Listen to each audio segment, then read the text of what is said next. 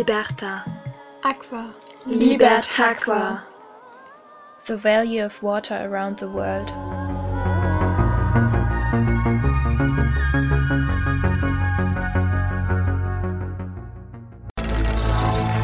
This is the city of the future. Singapore. Jetzt aber soll Singapur zur grünsten Stadt der Welt. hat man nämlich erkannt, dass sich Gelb und Grün wunderbar ergänzen. It's all in the details. Because when you look after the smallest things, Singapur macht keine halben Sachen, wenn es um große Ziele geht. Lebensqualität statt Verkehrsinfarkt. New Water is a Singapore success story that exemplifies our determination in turning challenges Aus dem Betondschungel soll die grünste Experimenting with new techniques to push the water potential of the little red dot. Wir haben vor kurzem eine Woche in Singapur verbracht und da hat es uns wirklich gut gefallen. Da war es sehr grün und es gab viele Parks und Gärten und gute Luft. Es war generell sehr sauber, sogar so sauber, dass wir leider keine Kaugummis kauen durf durften, damit sie nicht auf die Straße kommen. Und in Singapur haben wir ein Wassermuseum besucht. Da gab es eine sehr große Ausstellung zum Thema Nachhaltigkeit, unterschiedlichen Verfahren zur Trinkwassergewinnung und grüner Stadtplanung. Darin wurde die Stadt extrem positiv dargestellt, als ob sie wirklich bemüht wäre, neue Lösungen für Umweltkrisen zu finden. Als hätten sie eigentlich schon für alles eine Lösung parat als Vorbild für den Rest der Welt.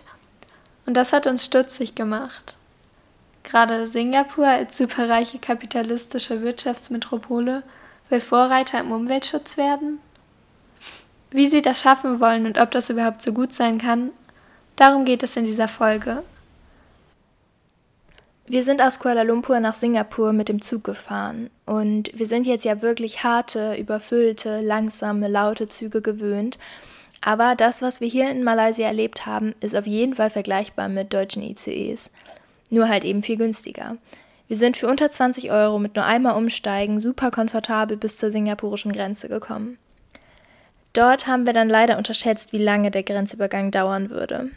Ähm, wir sind dann nochmal ganz in Ruhe in Malaysia essen gegangen, haben dann eine Stunde angestanden, um über die Grenze zu kommen. Auf der anderen Seite haben wir uns dann von singapurischen Mitarbeitern das Immigration-Formular ausfüllen lassen auf deren iPads, was das Ganze nochmal verzögert hat. Dann mussten wir noch mit dem Shuttlebus zur Bahnstation gebracht werden, dort von fremden Menschen Geld wechseln lassen, sodass dann leider schon die letzte Bahn zu unserer Station abgefahren war, als wir endlich abfahrtsbereit waren. Wir sind dann trotzdem ein paar Stationen gefahren in die richtige Richtung, ehe wir ein Taxi zum Hostel genommen haben. Und bei unserer ersten Bahnfahrt waren wir gleich sehr angetan von den Stationen, dem Komfort und dieser unglaublichen Übersichtlichkeit des Systems, das sich mir in Hannover erst nach jahrelangem Bahnfahren erschlossen hat. In unserem Hostel mussten wir uns dann erstmal wieder daran gewöhnen, wie viel unser Budget in Ländern mit solch hohen Lebenserhaltungskosten wie in Singapur oder Deutschland wert ist. Nämlich ganz und gar nicht viel. Wir haben die Woche in Singapur im günstigsten Hostel, das wir finden konnten, verbracht. Und trotzdem war es mit 10 Euro pro Nacht pro Person die teuerste Unterkunft auf unserer Reise bisher. Wir haben uns zu fünf dann also drei Etagenbetten auf neun Quadratmetern geteilt, ohne Fenster und das Licht ging nur an, wenn man das Bett angehoben hat. Aber darüber konnten wir gnädig hinwegsehen, da wir endlich nach Monaten wieder das Leitungswasser trinken konnten. Das mag aus Deutschland nicht so ganz verständlich erscheinen, aber für uns war das ein sehr besonderer Moment. Eine Sache, die sehr toll war in Singapur, ist, dass wir das Leitungswasser trinken konnten, also einfach so aus dem Hahn. Und es gab auch auf der Straße überall viele Trinkwasserspender. Und das waren wir so überhaupt nicht mehr gewohnt, weil wir gefühlt seit einem halben Jahr für jeden Tag einen 15-Liter-Kanister durch die Gegend schleppen müssen. Und das Wasser, was wir in so Parks und Flüssen gesehen haben, war auch ziemlich sauber oder sah sauber aus. Was uns noch aufgefallen ist, ist der Umgang mit extremen Wetterereignissen. Singapur liegt ja sehr nah am Äquator, das heißt, dass es dort ziemlich oft ziemlich stark regnet. Und überhaupt haben wir hier in Südostasien schon viel stärkeren Regen erlebt als jemals in Deutschland. Der Regen fängt immer urplötzlich an und verwandelt ganze Straßen in Flüsse. Singapur ist dafür gut gewappnet. Die Straßen sind so konstruiert, dass das Wasser schnell abfließen kann und es gibt Dämme, die vor Überschwemmungen schützen. Ganz anders haben wir das in ärmeren Ländern erlebt. In Kambodscha zum Beispiel ist nach einem Regen mal für mehrere Tage das WLAN ausgefallen. Und riesengroße Pfützen auf unbefestigten Straßen haben den Verkehr lahmgelegt. Danke, Elena. Yay, endlich wieder Leitungswasser. Ähm, vielleicht lag es an dieser besonderen Stärkung, aber auf jeden Fall sind wir es dieses Mal besonders motiviert mit dem Sightseeing angegangen. Von A nach B haben wir uns eigentlich immer entweder zu Fuß oder meistens mit Bus und Bahn bewegt. Und da hat sich der erste Eindruck, den wir hatten, auf jeden Fall bestätigt. Es gibt ein super gut ausgebautes Verkehrsnetz, wenige Bahnlinien, die sehr gut verknüpft sind, viele Stationen, gute Beschilderung, relativ kurze Wartezeiten. Also ich würde sagen, zur Rush Hour ist die Überfüllung absolut erträglich, ungefähr mit dem Kröpke am frühen Morgen vergleichbar. Die Preise sind im Vergleich zu Östra recht gering, vor allem wenn man dort leben würde und nicht jedes Mal ein Einzelticket kauft. Ja, also die Stationen und Bahnen sind hochmodern. Theoretisch kann man auch die Ticketgates durchqueren, indem man mit der Kreditkarte kontaktlos bezahlt, wenn man das denn möchte. Bus sind wir nicht so oft gefahren, aber der war auch immer super pünktlich und schnell. Also ich finde in Hannover ist das größte Problem bei den Bussen, dass sie auf den Straßen feststecken. Ähm, aber dazu kann ich auf jeden Fall anmerken, dass die Busse hier auch so zuverlässig waren, weil es eben kaum Stau auf den Straßen gibt. In Singapur wurde der Individualverkehr nämlich schon vor langer Zeit eingeschränkt, weil das erklärte Ziel der Regierung seit vielen Jahren ist, dass der öffentliche Nahverkehr die Mobilität auf gleiche Weise oder besser eigentlich als der Individualverkehr ermöglicht. Eine Freundin, die uns in Singapur rumgeführt hat, die hat uns auch die City Maut Gates gezeigt. In Singapur gab es nämlich die weltweit erste Innenstadtmaut. Da fahren die Autos durch solche Schranken durch, bei denen dann automatisch Gebühren für das Fahren von Autos in der Innenstadt berechnet wird. Ähm, die Höhe ist dann abhängig von der Uhrzeit. Außerdem werden immer weniger Autos zugelassen, weil die Zulassungszertifikate nämlich nur alle zwei Monate versteigert werden ähm, und die gehen erst ab 20.000 Singapur-Dollar los. Diese strenge Regulierung erschien uns zumindest im Hinblick auf die Staus effektiv. Alles andere können wir an dieser Stelle nicht beurteilen. Aber ich möchte auch noch einmal anmerken, dass große stadtplanerische Entscheidungen sehr einfach und langfristig angelegt getroffen werden können, da Singapur eine sehr starke politische Führung hat. Seit 60 Jahren regiert nämlich die gleiche Partei, es gibt kaum eine einflussreiche Opposition, sodass Singapurs Demokratie oftmals als liberale Autokratie bezeichnet wird. Bei politischen Entscheidungsprozessen gibt es kaum Pluralismus von Akteuren. Die Pressefreiheit ist stark eingeschränkt. Reporter ohne Grenzen ordnen Singapur auf Platz 150 von 180 ungefähr in der Rangliste der Pressefreiheit ein und infolgedessen gibt es auch wenig außerparlamentarischen Widerstand. Es gilt wie immer in recht autokrativen Staaten, wer sich an die Regeln von oben hält, dem geht es gut und der ist sicher und den Eindruck hatten wir auch. Also die Kriminalitätsrate ist extrem gering in Singapur. Singapurs Regierung hat in den letzten Jahren immer wieder betont, nachhaltige Stadtentwicklung betreiben zu wollen. Also das rapide Bevölkerungswachstum, den Wirtschaftsboom und eben die Ressourcenkapazität in Einklang zu bringen.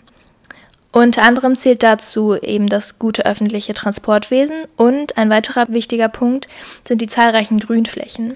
Singapur nennt sich selbst oft eine Garden City und den Titel hat sich Singapur auch wirklich verdient.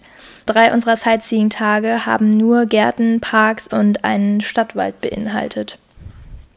Es gibt in Singapur jedoch nur noch 0,5 Prozent des Primärwaldes, aber immerhin 300 künstlich angelegte Parks und Gärten und die zeichnen das Stadtbild eindeutig aus. Also überall sprießt es Grün zwischen und auf und an den Hochhäusern empor wir sind an einem Abend in einem neuen Wohnhaus bis nach oben gefahren, um die Skyline bewundern zu können. Und da sind wir zunächst im neunten Stock durch den Dachgarten spaziert, der natürlich nicht halb so charmant ist wie der Palattengarten im IME-Zentrum, aber auf jeden Fall grün.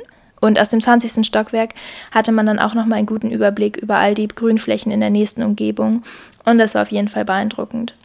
In Singapur verpflichten seit 2009 alle Bauvorhaben, einen Ausgleich an Grünflächen zu schaffen. In dem neuen Stadtviertel Marina One muss der Ausgleich sogar 100 Prozent betragen. Und ja, wir sind durch den neuen botanischen Garten spaziert. Gardens by the Bay heißt er. Mit seinen gigantischen künstlichen Supertrees, die mit Solaranlage betrieben werden und wie ein echter Wald Wasser speichern und Sauerstoff freisetzen sollen. Und das klingt nach einem guten Plan und sieht vor allem super schick aus.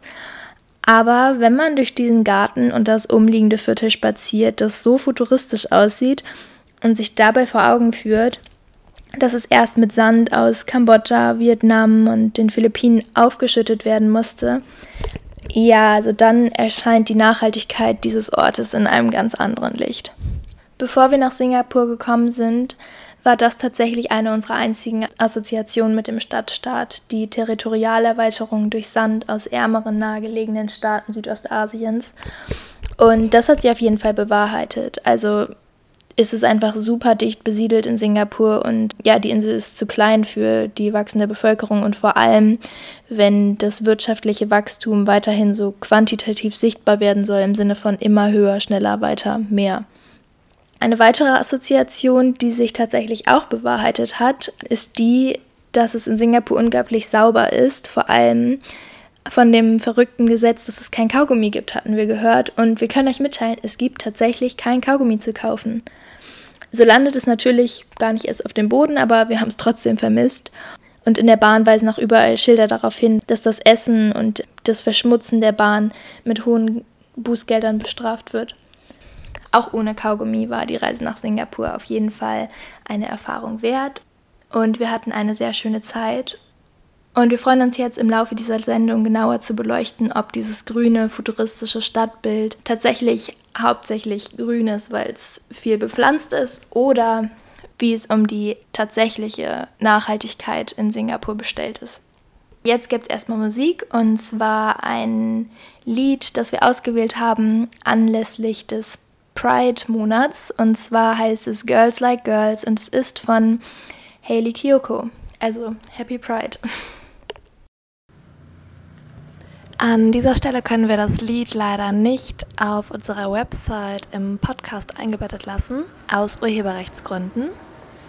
Mm, aber wir haben uns da was überlegt, weil unser Podcast ohne Musik nur halb so gut ist. Und zwar findet ihr unter der Sendung ähm, einen Link zur Spotify-Playlist, wo wir in der richtigen Reihenfolge die ganzen Lieder aus dem Podcast zum Nachhören oder währenddessen anhören ähm, reingepackt haben. Das haben wir auch nochmal für die letzten vier Podcasts gemacht.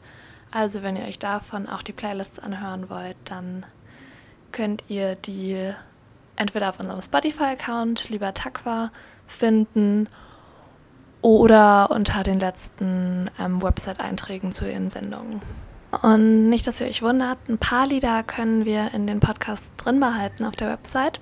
Das sind dann immer die Lieder, die nicht GEMA-urheberrechtsgeschützt sind ähm, und die entweder zur Untermalung der Message oder Inhalte unseres Podcasts besonders bedeutsam sind oder bei denen wir davon ausgehen können oder es auch wissen durch Nachfragen, dass die KünstlerInnen damit einverstanden sind, dass wir sie einblenden. Singapur ist ein kleiner, dicht besiedelter Insel- und Stadtstaat am südlichsten Zipfel Südostasiens Festlandes. Die Landfläche Singapurs ist mit rund 700.000 Quadratkilometern knapp so groß wie Hamburg. In Singapur leben ca. 6 Millionen Bewohner schön kuschelig aufeinander mit an die 8000 Bewohnern pro Quadratkilometer. Zur Verdeutlichung. Das entspricht der dreifachen Bevölkerungsdichte von Hamburg. Kein Wunder also, dass Singapur als bevölkerungsdichtester Staat der Erde gilt. Da Singapur keinerlei natürliche Flüsse oder Seen aufweist, stützt sich die Wasserversorgung primär auf Regenwasser. Hier spielt das tropische Regenwaldklima der Insel am Äquator an die Karten. Es gibt nämlich, anders als in Vietnam oder Kambodscha, keine Trockenzeit. Und ja, wir haben es in der vergangenen Woche selbst gespürt. In Singapur ist es heiß, sehr humid und feucht. Wenn es regnet, dann schüttet es und die Straßen verwandeln sich in fließende Bäche. Für die Wasserversorgung dennoch eine schlechte Bilanz, denn Regenwasser kann lediglich 50 Prozent des Wasserbedarfs abdecken. Es fehlt schlichtweg an Platz für genügend Wasserreservoirs, um den enormen Wasserbedarf der boomenden Metropole zu decken. Dabei sind bereits zwei Drittel der Landfläche Singapurs Wassereinzugsgebiete. Die kleine Insel ist ringsum von Salzwasser umgeben und somit abhängig von regelmäßigen Regenfällen, um Reservate zu füllen. Äußerst ungünstig, wenn sich infolge des Klimawandels Überschwemmungen, aber auch gefährliche Dürren häufen. Das hört sich ja bedrohlich an für die Zukunft Singapurs, insbesondere da sich der Wasserverbrauch bis zum Jahr 2060 vermutlich verdoppeln wird. Wie passt geografisch vorprogrammierter Wassermangel zu der Realität? Von sauberen, erschwinglichen Trinkwasser aus Leitungen und öffentlichen Wasserspendern, die wir kennen und lieben gelernt haben. Wie soll in Singapur die Wasserversorgung auch für kommende Generationen sichergestellt werden, bei steigendem Wasserverbrauch und drohenden Dürreperioden? Kann die wohlhabende Metropole sich aus der Wasserkrise freikaufen? Elena berichtet. Singapur verfolgt mehrere Strategien, um seine 6 Millionen Menschen und die Industrie mit Wasser zu versorgen. Einen Punkt davon hat Nina gerade schon angesprochen, das ist nämlich, dass sie Regenwasser auffangen. Sie haben 17 sehr große Reservoirs, die zwei Drittel der Landesfläche ausmachen und ein 8000 Kilometer langes Kanalnetz. Und mit dem Regenwasser decken sie 50 Prozent ihrer Wasserversorgung ab.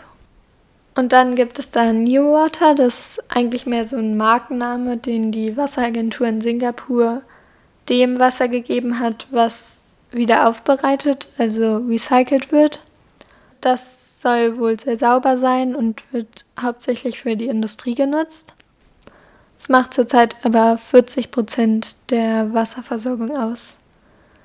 Dann gibt es noch die Meerwasserentsalzung, die hat eine Kapazität bis zu 30 Prozent, aber meistens ist es weniger. Und zu guter Letzt importiert Singapur noch Wasser aus Malaysia mit großen weißen Pipelines, die wir auch auf dem Weg nach Singapur gesehen haben. Und da gibt es ein Abkommen zwischen Singapur und Malaysia, das diesen Wasserimport regeln soll und das ist noch bis 2061 gültig.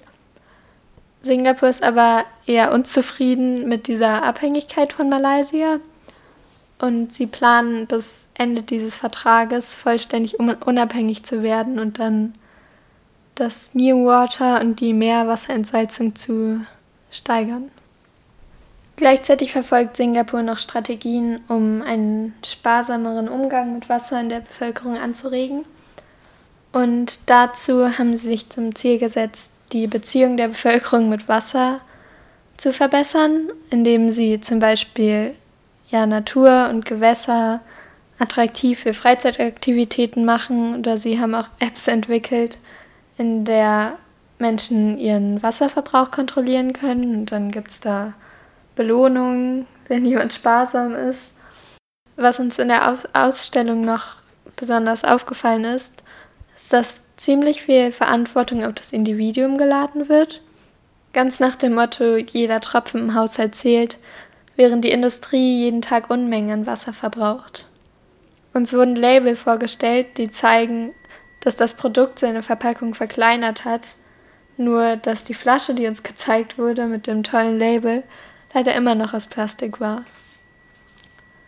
Erhöhte Wasserpreise sollen, wie wir auf einer Infotafel nachlesen konnten, auch zum Wassersparen anregen.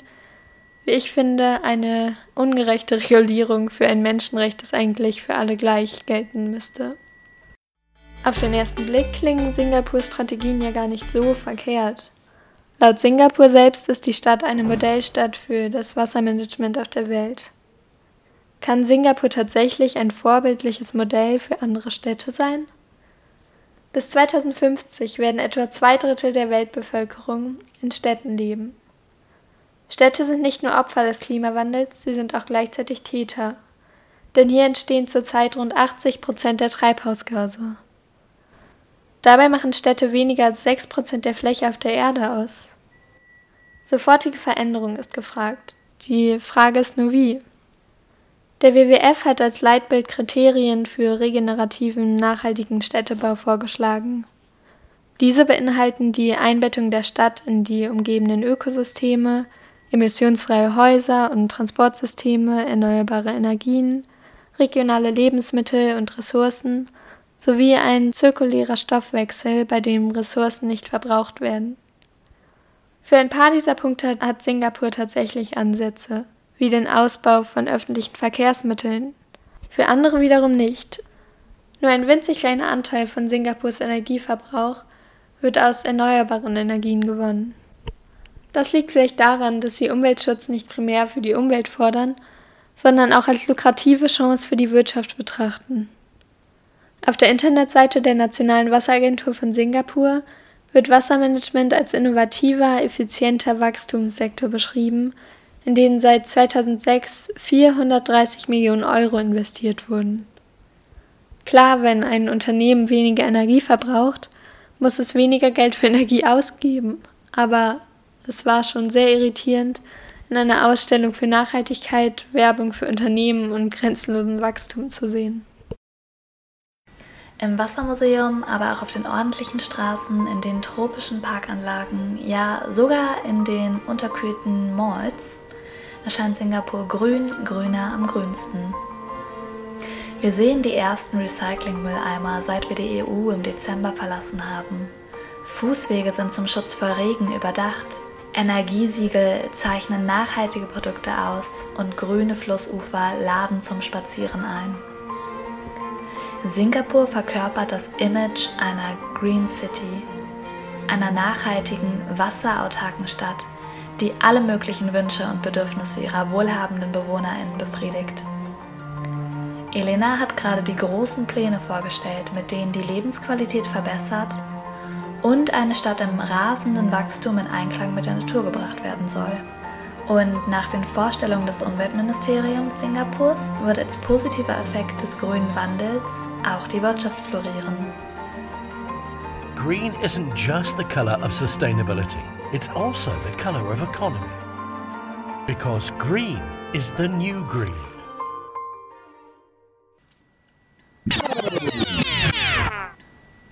Hm, aber kann es wirklich so einfach sein, eine Stadt zukunftsfähig zu machen? Ist das die Antwort auf Umweltverschmutzung, enge Wohnverhältnisse, Ressourcen und Energiemangel sowie vor allem den Klimawandel? Alles nur schöne Fassade oder was? Wir haben die Strategien Singapurs nochmal genauer unter die Lupe genommen. Bis zum Jahr 2061 strebt die Insel eine komplett selbstständige Wasserversorgung an. Dadurch wird die Unabhängigkeit vom unliebsamen Nachbarn Malaysia gewonnen und zukünftige Wasserkrisen zwischen beiden Ländern vorgebeugt. Das ist allerdings eine Herausforderung, denn der Wasserbedarf Singapurs wird sich in den nächsten Jahren nach Einschätzung des Umweltministeriums gar verdoppeln. Das lässt sich nicht so ganz mit dem prognostizierten Bevölkerungsanstieg von 8% unter einen Hut bringen. Insbesondere da der Pro-Kopf-Verbrauch von Trinkwasser der Einwohner Singapurs mit 148 Litern schon ordentlich zu Buche schlägt. Zur Einordnung, in Deutschland verbrauchen wir im Schnitt 123 Liter pro Tag. Schade. So kann in Zukunft Regenwasser nur noch weniger als die Hälfte des Wasserbedarfs der Singapurianer befriedigen. Der Großteil von 55 Prozent soll durch das recycelte New Water gedeckt werden, das momentan hauptsächlich in der Industrie Verwendung findet. Die dritte und letzte Säule der Wassersicherung Singapurs stellt entsalztes Meerwasser dar. Im Jahr 2061 ist mehr als doppelt so viel davon nötig, um die Unabhängigkeit der Insel zu gewährleisten, wie momentan entsalzt wird. Meerwasserentsalzung. Das Wort schmeckt nach einem Lichtblick für die global abnehmenden Süßwasservorräte infolge von Verschmutzung und Belastung durch zum Beispiel die Landwirtschaft. Denn es gibt auf der Welt schier unendlich Meer- und Brackwasser. Die Zeitschrift Geo betitelt zukunftsfroh Wasser minus Salz gleich Hoffnung. Und die Welt verkündet bereits, künftig kommt Trinkwasser aus dem Meer. Aber so einfach ist das leider nicht. Es gibt dann nämlich ganz viele verschiedene Verfahren der Meerwasserentsalzung, doch alle haben gemeint, dass am Ende Trinkwasser auf der einen Seite und sehr salziges Wasser, genannte Salzlake, mit einem netten Chemikalienmix auf der anderen Seite stehen.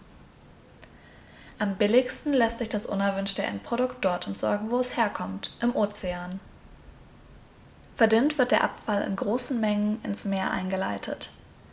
Die schwere Salzlake sinkt folgend zu Grund und dort schadet sie der Flora und der Meerestierwelt. Gleich geht es hier nochmal weiter mit haarsträubenden Fakten zur Meerwasserentsalzung. Doch zuerst der passende Musiktitel Fuck Things Up, den wir nicht nur den Meerwasserentsalzungsanlagen widmen, sondern auch unserem etwas kritischen Schlafmangel beim Podcast produzieren. Von Dope Lemon. Zusätzlich zur Umweltverschmutzung ist das größte Problem die enorme Energiemenge, die Meerwasserentsalzungsanlagen verschlingen. Einmal zur Veranschaulichung. Wenn die Wasserversorgung aller 6 Millionen Singapurianer an einem Tag durch entsalztes Meerwasser gedeckt würde, dann entspräche das dem täglichen Energieverbrauch eines durchschnittlichen Haushaltes in Singapur, jedoch über den Zeitraum von 1000 Jahren. Denken wir einmal an die Zukunft, an das Jahr 2061, wenn 30 Prozent des bis dahin verdoppelten Trinkwasserbedarfs durch entsalztes Wasser sichergestellt werden sollen. Dann wird von den Meerwasserentsalzungsanlagen jeden Tag die Menge an Strom verbraucht werden, die ein singapurischer Haushalt für 600 Jahre mit Energie versorgen kann. Das entzieht sich doch jeglicher Vorstellungskraft. In welchem Universum macht es dann Sinn, so enorme Mengen an Energie für das Wachstum einer Stadt aufzuwenden und parallel den BürgerInnen als zentrale Strategie gegen Energieverschwendung und Wasserverschwendung ein schlechtes Gewissen einzuimpfen, wenn sie zum Beispiel vergessen, das Licht auszumachen, einen energieineffizienten Kühlschrank besitzen oder die Klimaanlage relativ kalt stellen. Behalten wir im Kopf, zukünftig wird nichts in Singapur so viel Strom sparen, wie Wasser zu sparen. Und natürlich sind auch die Kosten für Entsalzung enorm. Es ist wirtschaftlicher, Trinkwasser über Strecken von bis zu 1600 Kilometer zu transportieren, als dieselbe Menge an Wasser aus dem Ozean umzuwandeln. Aber das hindert Singapur nicht an seinen wenig nachhaltigen Plänen, denn Geld hat der Stadtstaat in rauen Massen. Meerwasserentsalzung ist zudem sozial komplett unverträglich. Es ist ein exklusiver Weg aus dem Durst für die reichen Gemeinschaften der Erde, der die Umwelt leider dabei verschmutzt und den Klimawandel befeuert. Klimagerechtigkeit sieht anders aus. Unsere Hoffnung, in Singapur ein Modell einer nachhaltigen Green City der Zukunft zu finden, schwindet so langsam dahin was uns ein bisschen traurig macht, denn als wir da waren, sah alles irgendwie noch so gut aus. Es gab super öffentliche Transportmittel, einen traumhaft anzusehenden grünen Hochhausdschungel und die wirklich schönen Parkanlagen. Doch nun überrascht auch nicht mehr, dass Singapur einen sündhaft hohen Energieverbrauch pro Einwohner hat. Umgerechnet wurden im Jahr 2014 13,8 Tonnen Öl pro Kopf von den BewohnerInnen der Stadt verbraucht. Das entspricht der 80-fachen Menge des Öl pro Kopf Verbrauches einer durchschnittlichen Bewohnerin Bangladeschs. Oder auch absurd. Die winzige Insel, ungefähr von der Größe Hamburgs, ist im globalen Vergleich der Staaten mit den absolut höchsten Energieverbrauchen auf Platz 30. Damit ist Singapur mit dem absoluten Energieverbrauch vor Vietnam, einem Land, in dem 20 mal so viele Menschen leben, zuzüglich der unzähligen Touristen. Der überwältigende Großteil an Gas und Öl wird übrigens importiert. Und entgegen der Versprechen einer Sustainable City kommen nur ernüchternde 2% der Energie aus erneuerbaren Energiequellen. Da fragt man sich, ist der Green Deal Singapurs nur ein leeres Versprechen? Greenwashing auf Staatsebene? Das ist nicht nur ein Problem der Glaubwürdigkeit, sondern vor allem der Gerechtigkeit, denn eins steht fest. Singapur kann sich mit Geld temporär aus der Wasserkrise kaufen. Doch dabei werden die Wasser- und Klimaprobleme für andere Staaten auf der Erde verschlimmert. Außerdem kann Singapur seinen Reichtum ausnutzen, um die endlichen Ressourcen benachbarter, ärmerer Länder auszubeuten. Was der Insel nämlich außer Wasser noch fehlt, ist Fläche. Im bevölkerungsdichtesten Staat der Erde leben sehr viele Menschen auf kleinem Raum. Das wirtschaftliche Wachstum wird somit von den geografischen Grenzen bedroht. Aber hey, die natürliche Größe der Insel soll doch kein Hindernis sein. Es wird einfach von Malaysia oder auch Kambodscha Sand aufgekauft. Für solche Aufschüttungsprojekte importierte der Stadtstaat mehr von dem kostbaren Rohstoff als jedes andere Land weltweit, so die Zeitschrift Geo. Pro Kopf verbraucht der Inselstaat somit jährlich 5,4 Tonnen Sand. Doch der Sandhandel ist problematisch, er verursacht Umweltprobleme in den Herkunftsländern. Wir konnten das auf unserer Reise in Kambodscha selbst sehen, auf der kleinen Insel Koh Mai, im Gespräch mit den Besitzern des Ferienresorts Koh Mai. Also in Kambodscha wird in den flachen Meeren Sand gefördert. Der wird dann auf Schiffe verbracht und die bringen den Sand dann nach Singapur. Weil Singapur will sich vergrößern, schüttet dann halt künstliche Inseln im Meer auf und der Sand kommt halt aus Kambodscha und das ist halt jedes Jahr Millionen von Tonnen gehen dahin und die Löcher, die im Meer entstehen, werden von dem Sand der Strände wieder aufgefüllt und das heißt, die Strände werden kleiner, kleiner, kleiner. Seitdem wir jetzt hier sind, ist unser Strand um 10 Meter weniger geworden. Und zusätzlich haben wir noch den Effekt des Meeresspiegelsanstieg gleichzeitig. Und das mit der Kombination mit weniger Sand am Strand heißt halt, die Insel wird kleiner. Das sieht man ja, wenn man rechts und links geht, wie die Bäume umkippen.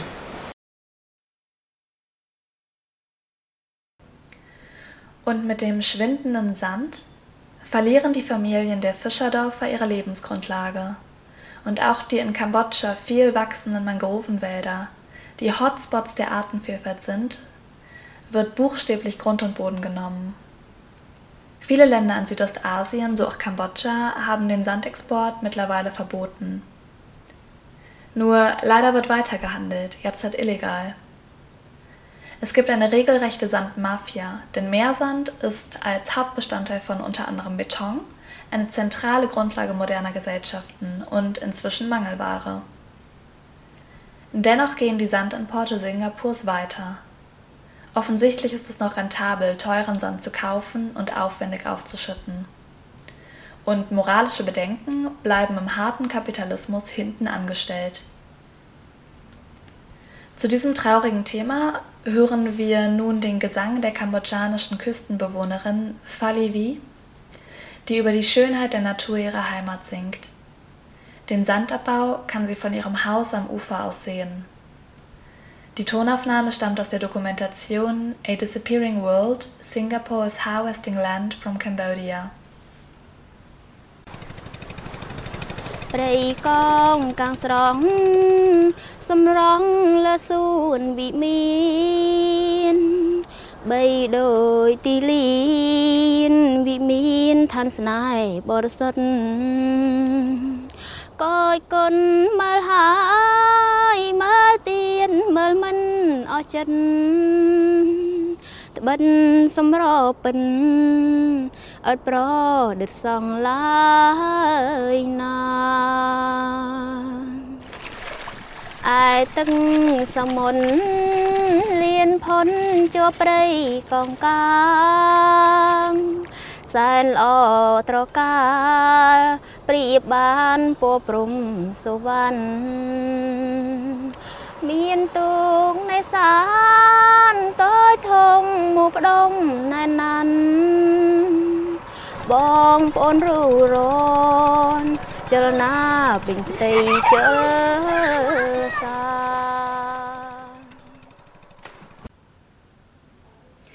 Singapur ist ganz weit vorne, wenn es um den Import von Waren geht. Kein Wunder.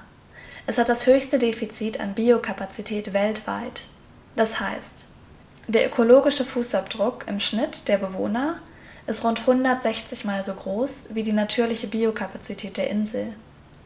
Gas, Öl, Sand, Nahrung, momentan noch Wasser und Luxusartikel, das alles kommt von außerhalb. sodass sich auch erklärt, weshalb Singapur das Land mit dem fünftgrößten ökologischen Fußabdruck pro Kopf ist. Wenn alle so viele Ressourcen verbrauchen würden wie Singapurs EinwohnerInnen, dann wären etwas mehr als vier Erden nötig, um unseren Bedürfnissen gerecht zu werden. Wobei, wir aus Deutschland sollten uns da wirklich nicht auf die Schulter klopfen, denn wir sind auf Platz 25 weltweit. Bräuchte man definitiv auch mehr als eine Erde. Ja, zusammenfassend gilt, wer in Industrienationen gegen natürlichen Wassermangel vorbeugen möchte, sollte in erster Linie die Wassernutzung drastisch reduzieren, anstelle in risikoreiche Methoden wie Meerwasserentsalzung zu investieren. Hierbei sollte auch über die Ländergrenzen hinaus an das virtuelle Wasser gedacht werden, das zum Beispiel in einer gekauften Jeans oder einer Tafel Schokolade steckt. Doch leider deutet sich an, dass das Singapur der nächsten Dekaden seinen unstillbaren Durst nach dem kostbaren Gut und endlosem Konsum beibehalten wird.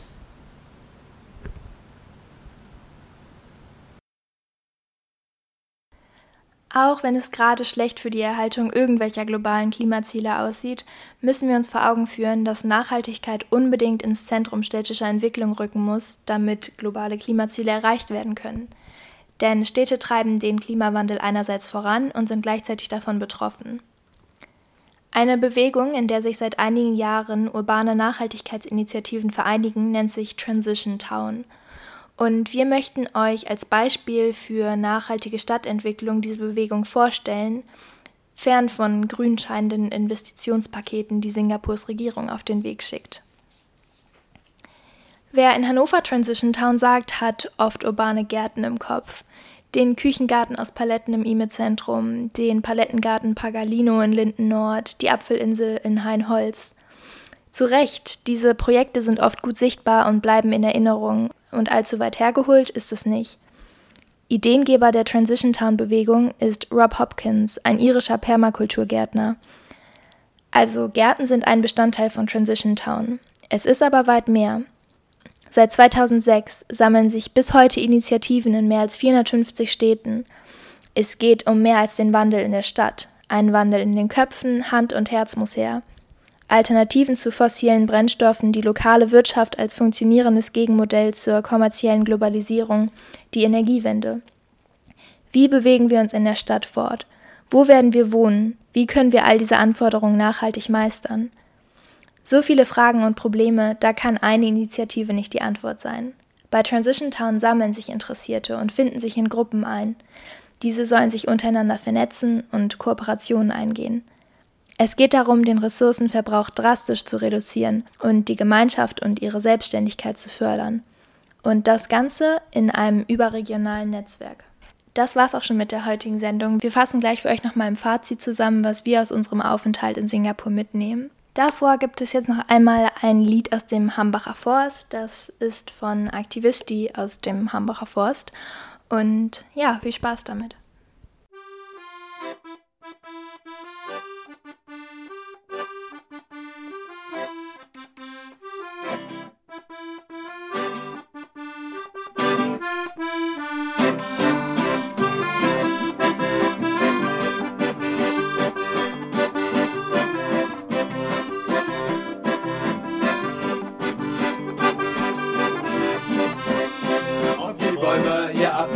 Wald wird gefegt, der Wald wird gefegt, der Wald wird gefegt. Auf die Bäume, ihr Affen, der Wald wird gefegt, denn hier kommt das RWE.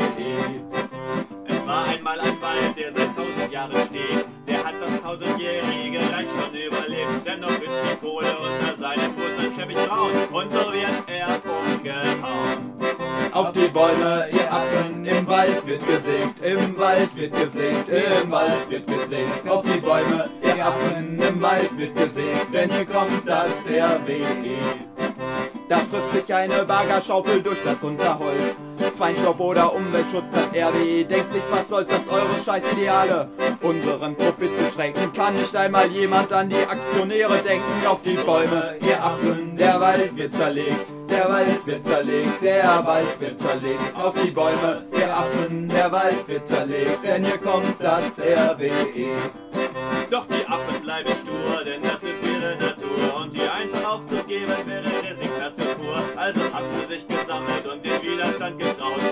haben was aufgebaut. Auf die Bäume, ihr Affen, der Wald wird zerlegt, der Wald wird zerlegt, der Wald wird zerlegt. Auf die Bäume, ihr Affen, der Wald wird zerlegt, denn hier kommt das RWE. Die Waldarbeiter sägen, das können sie am besten. Da knackt es plötzlich unheilvoll oben in den Essen. Denn eines konnte keiner der Arbeiter erwarten. In den Bäumen sitzen Affen und werfen mit Granaten. Baggerteile fliegen, die Maschinen sind unbrauchbar. Die Affen meinte merken, dass das doch eine Menge Rauch war. Ein Glück, dass neben jedem Baum ein Feuerlöscher steht. Denn wir wollen nicht, dass der Wald brennt, sondern nur euer Scheißgerät. 2, 3, los verpisst euch, ihr Bagger. Im Wald wird gelebt, im Wald wird gelebt, im Wald wird gelebt. Los verpisst euch, ihr Bagger. Im Wald wird gelebt, ja im Wald da wird gelebt. Los verpisst euch, ihr Bagger. Im Wald wird gelebt, im Wald wird gelebt, im Wald wird gelebt. Los verpisst euch, ihr Bagger. Im Wald wird gelebt, ja im Wald da wird gelebt. Ja, also jetzt nochmal alles in allem. Singapur war echt schön. Es war eine super grüne Stadt, auch so zum Beispiel die Malls waren schön. Es gab viel Luxus und die Lebensqualität war sehr hoch. Ähm, es hat uns schon so ein bisschen an Deutschland erinnert, mhm. immer, oder? Ja, auf jeden Fall. Ja, also während wir da waren, haben wir auf jeden Fall auch von ein paar Nachhaltigkeitsprojekten mitbekommen, die die Regierung da in der Stadt durchführt. Und ähm, das klang alles total schön und während wir da waren, haben, wir, haben uns diese Projekte auf jeden Fall auch diese grüne Lüge glauben lassen. Jo, aber bei der Recherche, so die letzten paar Tage, ähm, haben wir dann doch ein bisschen hinter die Fassade geschaut. Es ist einfach Fakt, dass Singapur ein winziger Stadtstaat mitten im Meer ist, der über keinerlei Ressourcen verfügt. Das heißt, alles, was sie besitzen und brauchen, muss importiert werden. Über Kleidung, Nahrung, Wasser, alles Mögliche. Genau, und da wirklich alles importiert wird, sind da natürlich auch besonders konfliktbehaftete Ressourcen dabei, wie zum Beispiel Sand und Öl und auch bestimmte Konsumgüter. Was uns die Recherche oder dieses Beispiel auf jeden Fall nochmal aufgezeigt hat, ist, dass soziale Verantwortung mit der Profitorientierung, die im normalen kapitalistischen Gefüge so sehr natürlich ist, nicht zusammenpasst. Denn das Handeln von so den Firmen Singapurs und dem Staat hat einfach Menschenrechte außerhalb des Landes verletzt. Genau, und das Gleiche gilt auch für einen nachhaltigen Kampf gegen den Klimawandel. Der ist auch nicht mit dem Kapitalismus vereinbar. Ähm, ja, da können auch noch so viele Green Deals in Singapur erlassen werden. Die sind wirklich schön und die verbessern bestimmt auch die Lebensqualität und die haben auch einen mini, mini kleinen Einfluss, aber ähm, den ökologischen Fußabdruck in Singapur werden sie nicht maßgeblich verringern können. Jo, Singapur war allerdings nur ein Beispiel, das ist ganz wichtig zu nennen. Wir möchten auf jeden Fall ähm, nicht Einzelpersonen, die in Singapur leben, für den ganzen Stadtstaat und seine kritischen so Ressourcenverbrauch verantwortlich machen. Es war nur ein sehr einfaches Beispiel, um das zu illustrieren, da sich der Stadtstaat gut im globalen Gefüge einordnen lässt. Und genau. auch, weil er so ein bisschen so ein Extremfall darstellt, weil es so eine kleine Insel ist mit so einer ungünstigen geografischen Lage. Genau, und auch ähm, mit jetzt zu so diesem scheinbaren Nachhaltigkeitsbestreben der Regierung und so. Ja, ja aber das ähm, ist wirklich sehr wichtig nochmal zu verdeutlichen. Ähm, das illustriert halt, wie es sämtliche Industrienationen des globalen Nordens handhaben, ähm, allen voran auch Deutschland. Also ja, soll jetzt nicht nur Singapur-Bashing sein. Nee, nee. ja, was wir uns stattdessen wünschen, ist globales Denken und lokales Handeln. Wir haben in Singapur wirklich das Gegenteil gesehen, dass lokal Nachhaltigkeit gelebt und angestrebt wurde und global Nachhaltigkeit absolut zerstört wurde. Genau. Ähm, also es wäre stattdessen wichtig, dass es mehr als in Singapur, als es in Singapur der Fall ist, Initiativen von unten gibt aus der Bevölkerung heraus, ähm, ja, die Ideen haben, die mitbestimmen, wie so eine nachhaltige Stadtentwicklung aussieht, die basisdemokratisch sind und dann soll die Politik dafür einen Rahmen setzen und ähm, ja, Ressourcen zur Verfügung stellen, gewährleisten, dass alles ähm, umgesetzt werden kann und Unternehmen zwingen, Verantwortung zu übernehmen. Genau, das wäre das, was wir uns wünschen würden. Ja, übrigens, sorry für die Geräuschkulisse. Wir sitzen hier gerade in Melaka im südlichen Malaysia auf so einem sehr schönen Balkon. Ja. Aber da gibt es Autos und große Autos und sehr tolle Vögel im Hintergrund. Ähm, ja, was wir ganz am Ende nochmal loben wollen, das ist eine richtig coole ähm, Graswurzelbewegung, Ende Gelände.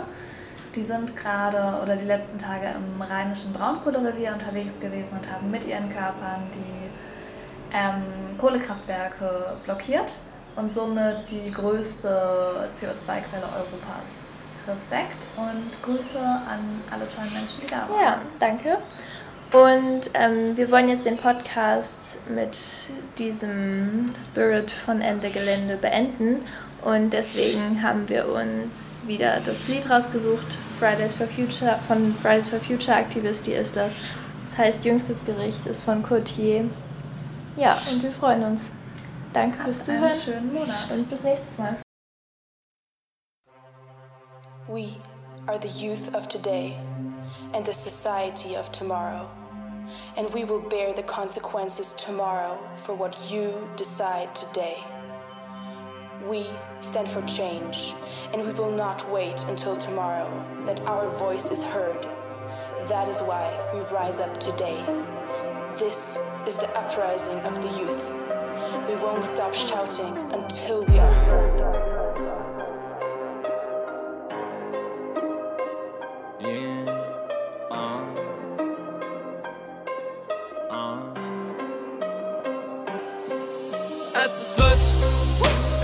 Nicht mehr fünf Uhr zwölf, es ist zwölf.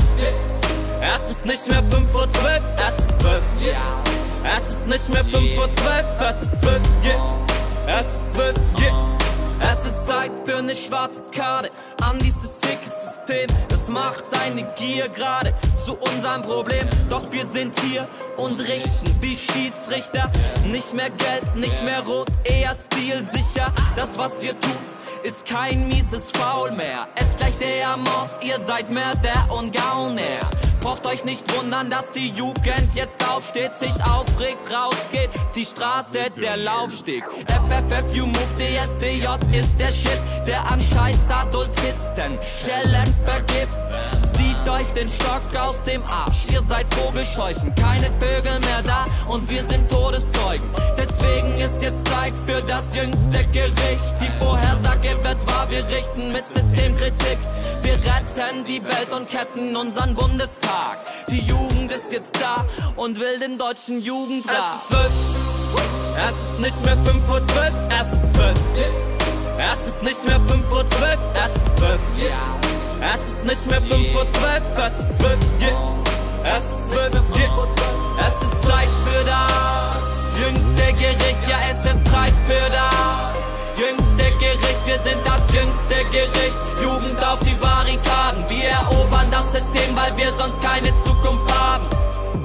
Inmitten dieser riesen EDS-Wüste ist es echt schwer wach zu bleiben. Alle sind drecksmüde, alle betäuben sich. Das ist, was ihr Fortschritt nennt. Ego-Shooter, Purple Haze, unser Haus der Zukunft brennt. Weil eure Generation krass verschlafen hat, fragen wir als Generation, why habt ihr das gemacht? Wir bezahlen jetzt für all eure Fehler. Mit welchem Recht nennt ihr euch weiter unsere Lehrer? Unser System ist so krank, jetzt retten Kinder schon die Kinder. Kaum ein Adult bei Verstand, lieber Börse, Wein und Tinder. Wir entfernen das Klebeband von unseren Mündern. Wir ketten uns an, weil wir uns um die Erde kümmern. Es ist zwölf, es ist nicht mehr fünf Uhr zwölf, es ist zwölf. Es ist nicht mehr fünf Uhr zwölf, es ist zwölf. Es ist nicht mehr 5 Uhr 12, es ist 12, yeah. Es ist 12, yeah. Es ist Zeit für das jüngste Gericht, ja es ist Zeit für das jüngste Gericht. Wir sind das jüngste Gericht. Jugend auf die Barrikaden. Wir erobern das System, weil wir sonst keine Zukunft haben. Vergesst niemals, wer hier spricht. Die Jugend, das jüngste Gericht. Merkt euch diese Gesichter, längst schon Legenden. Wir holen uns die Zukunft zurück. Vergesst niemals, wer hier spricht. Die Jugend, das jüngste Gericht. In diesem Riesendesaster gibt es keine Retter, deswegen schreiten wir jetzt zu Dreh. Herzlich willkommen, wir sind am Start. Das ist der deutsche Jugendrat. Installiert, die Zukunft war das Event des Jahrhunderts. Herzlich willkommen, wir sind am Start. Das ist der deutsche Jugendrat. Installiert, die Zukunft war das Event des Jahrhunderts. Es ist nicht mehr 5 Uhr 12, es ist 12. nicht mehr 5 Uhr 12, es 12, yeah. Es 12, yeah. Es ist Zeit für das jüngste Gericht, ja es ist Zeit für das jüngste Gericht. Wir sind das jüngste Gericht. Jugend auf die Barrikaden. Wir erobern das System, weil wir sonst keine Zukunft haben. Today, in the streets and squares. Tomorrow, in the ministries and in the hearts of the people. The time has come that the youth of today has a say in what will apply tomorrow. What we demand today is the collaboration between the generations and shared responsibility along the way towards tomorrow. We are building a world in which many are possible. The first premise is the happy child. Viva la Revolution.